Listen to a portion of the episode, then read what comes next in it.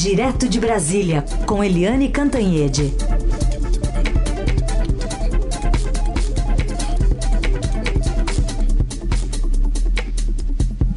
Oi, Eliane, bom dia. Bom dia, Raíssen, Carolina, ouvintes. Bom dia, Eliane. Bom, só para informar aqui a atualização para o nosso ouvinte, que manifestantes apoiadores do presidente Bolsonaro continuam bloqueando pelo menos oito pontos de rodovias federais contra a eleição de Lula como novo presidente. A pior situação é na Santa Catarina. Ao menos 18 trechos de rodovias no estado registram bloqueios. Os atos que começaram ontem à noite, em ao menos seis estradas. É, a Polícia Rodoviária Federal informou que está negociando a liberação da rodovia de forma pacífica, ainda que os primeiros relatos de bloqueios é, terão começado por volta das oito e meia da noite de ontem. É, a rodovia Presidente Dutra também tem paralisação por conta de caminhoneiros bolsonaristas. Na via que liga São Paulo aqui ao Rio de Janeiro, a interdição ainda na altura de Barra Mansa, quilômetro 281, em ambos os sentidos. No estado de Goiás, são três pontos de paralisações em dois trechos da BR-060, quilômetro 101 em Anápolis, e na BR-153 em Itu. Itumbiara. Todos os locais estão com pistas totalmente interditadas e outro local é a BR-040, na cidade de Cristalina, no entorno do Distrito Federal. É assim que a gente começa, né, Eliane, até analisando o discurso do presidente agora eleito, é, Luiz Inácio Lula da Silva ontem, falando, é, lendo inclusive né, o seu discurso oficial ali depois do anúncio da, da, do resultado das urnas. Vamos, vamos ouvir um trecho da fala dele. Chegamos ao final de uma das mais importantes eleições da nossa história. Uma eleição que colocou frente a frente dois projetos opostos de país. E que hoje tem um único e grande vencedor: o povo brasileiro. Essa, esta não é uma vitória minha nem do PT, nem dos partidos que me apoiaram nessa campanha. É a vitória de um imenso movimento democrático que se tornou que se formou acima dos partidos políticos, dos interesses pessoais, das ideologias, para que a democracia saísse vencedora. O desafio, o desafio é imenso.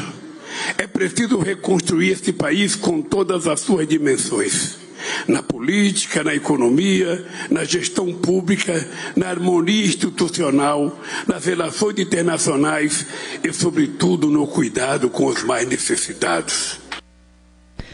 Eliane, esse discurso você acha que dá conta da profunda divisão que o país eh, se, se encontra nesse momento? Foi um discurso mais reconciliatório? Olha, é, a divisão do país é um fato. Né? Essas eleições foram as eleições mais, mais tensas e com o resultado mais apertado de toda a história. O Brasil está dividido exatamente ao meio, né? E o presidente Jair Bolsonaro perdeu, né? O primeiro presidente da história a não conseguir a reeleição. Mas o bolsonarismo é forte o bolsonarismo, que teve em torno de 58 milhões de votos e que ganhou a joia da coroa, que é o governo de São Paulo com Tarcísio Gomes de Freitas. Então, o Bolsonaro vai embora, mas o bolsonarismo fica. E quando a gente olha as três manifestações de ontem do Lula na hora de votar, neste discurso que a gente transmitiu agora, que é o discurso, vamos dizer, institucional, que ele leu. E depois, mais já de madrugada, mais à noite, é, o discurso que ele fez na Paulista de improviso, mais emocional, mais aberto. Nas três circunstâncias, o Lula fez um sinal aos eleitores bolsonaristas. Quando ele votou, ele falou: olha, uh, petistas, bolsonaristas, é, o importante é que somos da mesma família, dos amigos. É, e ele fez um apelo pela harmonia e pela paz.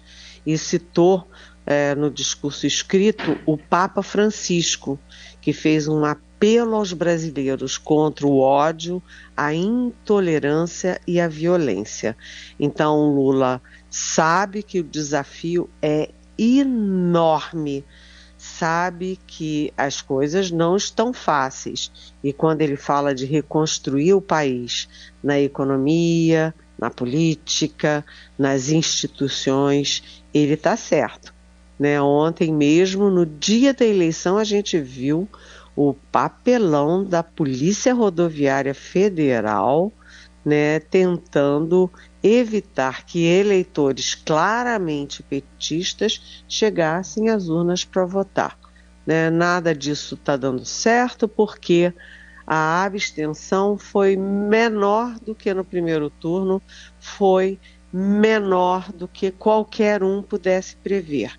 Então, Lula tem o desafio de unir as instituições, de atrair o apoio de eleitores bolsonaristas de bom senso que queiram o melhor do país, e ele já está tendo apoios de, por, de toda parte, é, dos grandes governos democráticos dos Estados Unidos, da Itália, do Reino Unido, do mundo afora.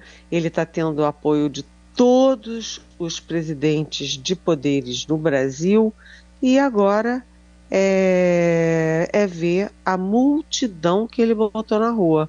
Ou seja, ele tem povo, ele tem instituição e ele tem apoio de, é, do mundo desenvolvido, do mundo democrático. Agora é arregaçar as mangas, anunciar o que, que ele pretende fazer e com quem. Bom, Helene, já as sinalizações que foram dadas ontem mesmo, minutos depois da, do resultado oficial ser reconhecido, uma das sinalizações veio do presidente da Câmara, Arthur Lira, grande fiador do governo Bolsonaro, e outra do presidente do Senado, Rodrigo Pacheco. Vamos ouvir as duas manifestações para você comentar. Não podemos aceitar revanchismos ou perseguições, seja de que lado for. Agora é olhar para diante, debater nas instâncias legítimas e democráticas, restabelecer o respeito e autonomia dos poderes e avançar para melhorar a vida de todos, principalmente daqueles mais vulneráveis. E que o presidente da República eleito, Luiz Inácio Lula da Silva, possa governar para todos aqueles que votaram nele, aqueles que não votaram, que ele possa ser um presidente de todos os brasileiros. E encontrará no Congresso Nacional uma casa pronta para que os importantes projetos sejam apreciados, as reformas propostas sejam analisadas, sempre com bastante critério, juízo crítico, independência, mas com o espírito que sempre tivemos inclusive com o atual governo, de colaboração colaboração naquilo que verdadeiramente interessa ao Brasil. E como você avalia então essas duas manifestações, Helene? Foram super importantes. Eu acrescentaria também a manifestação da presidente do Supremo, a ministra Rosa Weber, ou seja, presidente da Câmara, presidente do Senado, presidente do Supremo Tribunal Federal todos na mesma linha da paz, da conciliação, da harmonia, do trabalho conjunto para o bem do país. Eu acho que dessas manifestações, a primeira e mais importante relevante foi a do presidente da Câmara, o Arthur Lira, porque o Arthur Lira é super aliado do presidente Bolsonaro, foi eleito para a presidência da Câmara com o apoio apoio do presidente Bolsonaro e é aliado de primeira hora, líder de primeira hora do Centrão.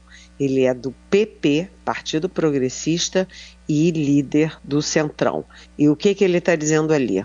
Na verdade, a gente pode resumir na seguinte frase: Presidente Lula, conte conosco. Ou seja, ninguém quer botar fogo no país.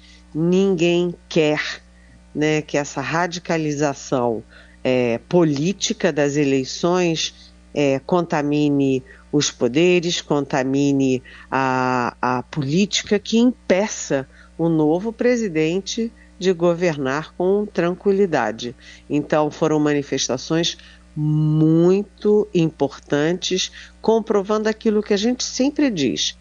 O, o Centrão e o próprio Arthur Lira, em todos os momentos que o Bolsonaro ameaçou urna eletrônica, ameaçou é, Supremo, ameaçou TSE, ou as urnas eletrônicas, o Arthur Lira mostrou que tinha limite. Ele dizia, aí não. Né? O Centrão é, tem problemas lá com o orçamento, tem outros probleminhas, mas, mas no ataque à democracia, ameaça à democracia, não contem com o Centrão. Isso é muito importante porque o Centrão é uma força a ser considerada, sim. Pode torcer o nariz, pode não gostar, mas ele tem o comando da Câmara, ele tem força no Congresso e ele pode ajudar ou atrapalhar qualquer presidente que seja eleito. É melhor ter o Centrão ao lado do que ter o centrão contra. Hum. Então, como eu estava dizendo uh, na, na, no comentário anterior, Lula tem as instituições, os poderes, Lula tem a, o apoio internacional, o Lula tem apoio da rua e principalmente ele teve a maioria dos votos. Portanto, ele é o presidente legítimo e é o presidente que vai cuidar agora dos pobres, reconstruir a política ambiental, a política externa, a política cultural, a saúde, a educação, todos esse, é, todas essas áreas muito feridas, muito desmanchadas nesses quatro anos de Jair Bolsonaro. E Forças Armadas, Eliane, silêncio também? É, também porque o presidente Jair Bolsonaro não se manifestou. Uhum. Né? É, é, de praxe, é da cultura brasileira, é dos bons modos políticos que o presidente da República é, e que o derrotado se manifeste rapidamente para reconhecer a vitória do eleito né, faça algum tipo de nota, algum tipo de pronunciamento é, à nação brasileira. O presidente Bolsonaro ontem se recolheu, se recusou a falar, inclusive com os mais próximos dele, com os aliados, com os amigos, os assessores, se trancou e até agora ele não falou nada. Quanto às Forças Armadas, eu estava falando como o Bolsonaro é, atingiu, né, cindiu as instituições brasileiras e inclusive as Forças Armadas. Quando a gente olha PRF, a Polícia Rodoviária Federal, a Polícia Federal, o Itamaraty, as polícias estaduais, as PMs, é, a gente vê como o Brasil está dividido. E as Forças Armadas foram muito atingidas por isso. Nenhum presidente fez tão mal às Forças Armadas como o Bolsonaro. O então presidente Lula, ele reequipou a Marinha, o Exército e a Aeronáutica. Ele é, foi muito, muito positivo para as Forças Armadas, mas o presidente Jair Bolsonaro, ele comprou os militares com cargos, com salários, aumento de salários, privilégios na reforma da Previdência e ele dividiu as Forças Armadas. Né? Ele usou as Forças Armadas contra as urnas eletrônicas, ele usou as Forças Armadas para passar vergonha com o general Eduardo Pazuello na pandemia, mas agora, na reta final da eleição, vocês viram que as Forças Armadas não invadiram o terreno das eleições, não deram uma palavra contra as eleições, não fizeram nenhuma manifestação a favor de um dos candidatos e mais.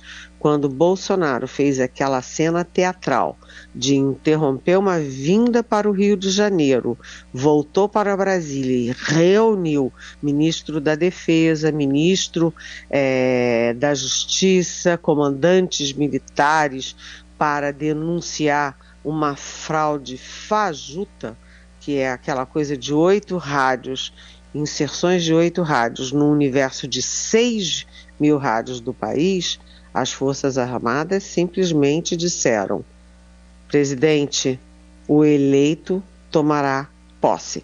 Portanto, é, não se espera manifestação nenhuma de Forças Armadas. O que se espera das Forças Armadas é que cumpram seu papel constitucional e não se metam na política. E Eliane Cantanhede conosco nesse dia seguinte à eleição presidencial brasileira. Eh, nos estados, Eliane, no, no que, que você destaca nos estados aí, especialmente São Paulo, com a vitória do bolsonarismo, com Tarcísio de Freitas? É, a, o Sudeste né, será governado por uh, adversários do ex-presidente Lula. Né, os três é, governadores de Rio, São Paulo e é, Minas Gerais, os três governadores apoiaram Jair Bolsonaro no segundo turno. E em caso de São Paulo, não apenas apoiaram, porque o Tarcísio Gomes de Freitas, que foi militar, é, que foi ministro do, do Bolsonaro, ele foi indicado, foi ungindo candidato pelo presidente Jair Bolsonaro, ou seja, o Tarcísio Gomes de Freitas, ele é um bolsonarista, ele foi colocado né, como candidato pelo Bolsonaro, mas ontem o Tarcísio já reconheceu rapidamente a vitória do Lula e já disse que governará de acordo com o presidente da República republicanamente. Então, a primeira sinalização do Tarcísio foi de paz, foi de é, bons amigos, de boa convivência, tipo assim, não quero guerra. Né? É, é importante isso porque São Paulo é o principal estado do país né? São Paulo vai passar por uma revolução depois de tanto tempo, né, mais de duas décadas, governado pelo PSDB. Né? Aliás, uma curiosidade: o PSDB, que está fechando as suas, as suas últimas páginas né, na história, o PSDB conquistou três governos estaduais: conquistou Rio Grande do Sul, conquistou com o Eduardo Leite, né, que enfim, é tucano, que é, saiu do governo do Rio Grande do Sul para tentar ser candidato à presidência, e depois não conseguiu e disputou e venceu agora no Rio Grande do Sul. A Raquel Lira, em Pernambuco, que desbancou a, a, a Marília Reis, que é a candidata, foi a candidata do presidente Lula, e o Ridel, candidato em Mato Grosso do Sul que derrotou o candidato do Bolsonaro, o capitão Contar. Então, são três estados governados por Tucano, o que é curioso, porque o PSDB está morrendo, mas tem, tem, três governos estaduais. Mas São Paulo, é, ele perde São Paulo e, aliás, está sem liderança em São Paulo, porque o Rodrigo Garcia o governador não é tucano, ele é acomodado no PSDB circunstancialmente, mas na verdade ele tem muito mais a ver com o DEM e agora com a União Brasil do que o PSDB. Mas enfim, é, os governos estaduais do Sudeste estão todos com adversários do ex-presidente Lula. É mais uma dificuldade para o Lula, mais um foco de negociação, de muita lábia do Lula para uma convivência pacífica, produtiva e conveniente aos interesses da nação.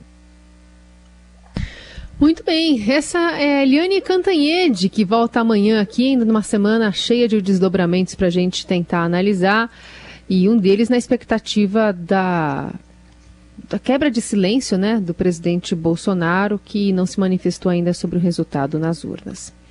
Obrigada, pois Eliane. É, a, a, gente, antes de terminar, Carolina Heissen ouvintes, a gente precisa dizer que, assim como o Bolsonaro ficou trancado dentro do palácio, mudo, silencioso, né? É, a gente já está vendo reações hoje pelo país afora, com estradas bloqueadas por caminhoneiros em Santa Catarina, é, em Minas em Goiás, no entorno do Distrito Federal, pelo menos ao que se saiba, mas pode ter muito mais.